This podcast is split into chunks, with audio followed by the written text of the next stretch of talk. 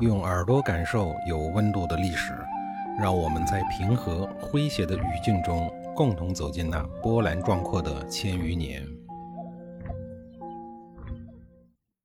上一集里，我说到了鲁隐公被同父异母的弟弟鲁桓公联合野鸡公子辉给杀掉的事儿。可恨的公子辉最后的下场呢，我没有查到，但鲁桓公的下场呀，还是能够查到的。他后来就是被更可恨的齐襄公派人给掐死了。他死了以后啊，他的儿子鲁庄公继位了。与之同期登上鲁国历史舞台的呀，还有他的另外三个明星儿子，也就是三桓家族的始祖。我就从鲁庄公快要死的那一年开始说吧。公元前六六二年，在国君位置上干了三十二年的鲁庄公快要病死了。任何一个国君在临死之前呀，都必须要完成一项涉及国家安全的重大政治任务，就是确立接班人。鲁庄公呢，自然也不例外。可是呀，他却遇到了一些个小麻烦。按说呢，鲁国是一直遵循礼制的国家，周礼保存的呀也最完善。只要严格按照周礼里有关国君继任的条款执行，就不会有什么问题。可是啊，病得朝不保夕的鲁庄公却非要把个人的喜好、情绪啊都参与了进去，这就属于自找麻烦了。按照周礼的相关规定，国君死了，嫡长子继位。可是呢，鲁庄公的大老婆哀姜，大概啊是得了不孕不育症，又或者是鲁庄公啊根本就不碰她，各玩各的，导致呢他膝下无子。那就只能立哀姜的妹妹，也就是鲁庄公的小老婆舒姜的儿子公子开为国君。你没有听错啊，哀姜和舒姜是亲姐妹，姐俩呀同时嫁给了鲁庄公。男人看上去是不是挺美啊？实际上啊，对于男人鲁庄公来讲啊，他一点都不觉得美，因为啊，这是一桩味同嚼蜡、没有爱情的政治婚姻。大概是因为政治婚姻的原因啊，鲁庄公对小老婆的儿子公子开呢也很不感冒，这就想到了另外一个女人，也就是孟任的儿子姬班。可是呢，姬班啊既不是长子，而且他的母亲啊连小老婆都算不上，只是个妾，所以呢让姬班继位啊就显得不那么名正言顺。这个孟任虽然是个妾呀，但呢她也不是个普通的民女。他的父亲啊是鲁国的大夫党氏，因此他也是一个有智慧、有家教、有背景的人。那这两个人是怎么认识的呢？严格意义上的讲呀，算是自由恋爱。当年呀，鲁庄公继位不久，年方弱冠，正是春心荡漾、寻求刺激的年龄。那一年呀，鲁庄公在党家大院外附近的地方啊，建了一座高台，以供自己呀登高跳远。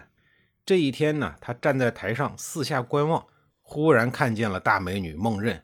于是呢，他置礼节于形象不顾，下了高台，直接跑到了党室的门口敲门去了。传说中的一见钟情啊，就这样汹涌而至。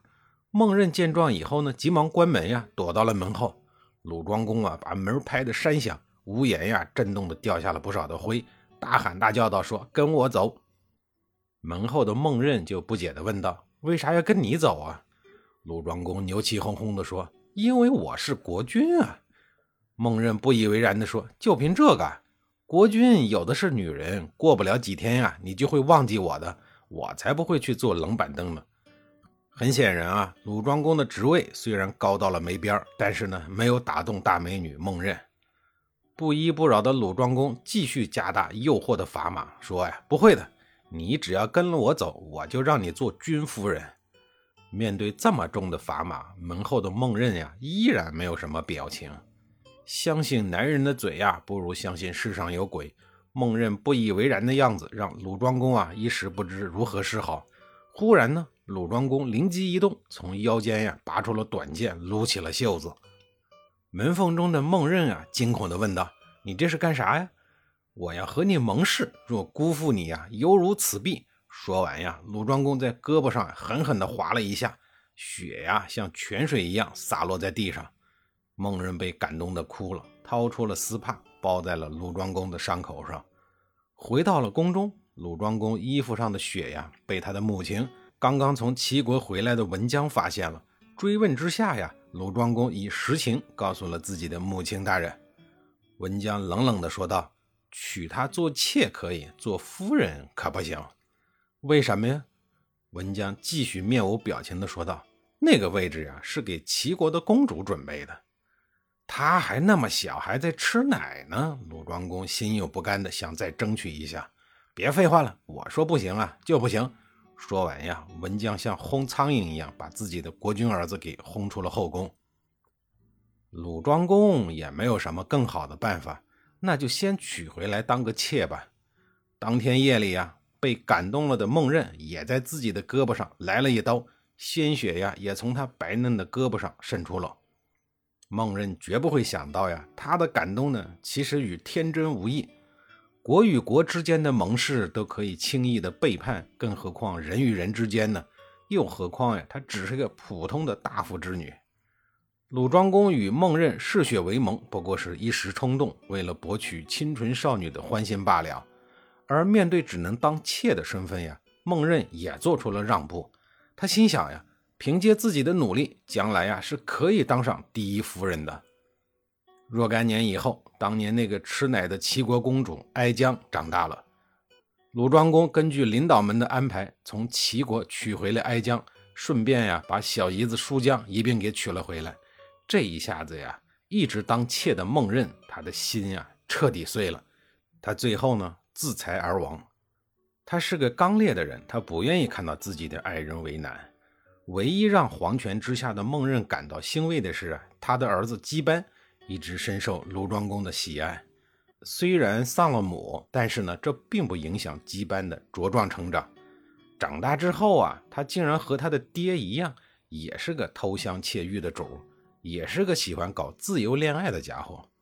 这一年呀，鲁国大旱，准备举行求雨的云祭。在正式祭祀之前呀，大伙儿呢先在梁氏的家里呀搞事前的排练。姬班作为公子也前去观看学习，结果呢，姬班没有好好的观看排练，倒是看上了梁家的姑娘。没多久啊，俩人就郎情妾意，海誓山盟了。突然有一天，梁姑娘哭着告诉他，宇人洛经常用咸猪手调戏她，欲行苟且之事。宇人洛这个人，姬班并不陌生，他就是那个给自己老爸养马的那个叫洛的弼马温。姬班很放肆的笑了，他心想：就那小子，看我怎么收拾他！说干就干，当机立断。姬班让人把他叫来，夺过了马鞭，没头没脑的就是一顿猛抽。知道为什么打你吗？姬班洋洋得意地问。宇人洛阴沉着脸，没吱声。哟呵，不服是吧？又是一顿拳打脚踢，劈头盖脸，鲜血顺着宇人洛的衣角。指尖滴滴答答地砸在了地上，但是他呢始终一言不语。面对没有互动的羽人洛，姬班也打得很无趣。没多久他就打累了，打烦了，随后就走人了。这一次，羽人洛被姬班打得很惨，后来连路都走不了了，被人直接给抬回到了马旁。羽人洛躺在了柔软的草料上，他的眼泪流了整整一夜。但是他始终没有说一句话。面对这样一个长着咸猪手的超级硬汉，姬班的命运究竟会怎么样呢？下一集里我再给您详细的讲述。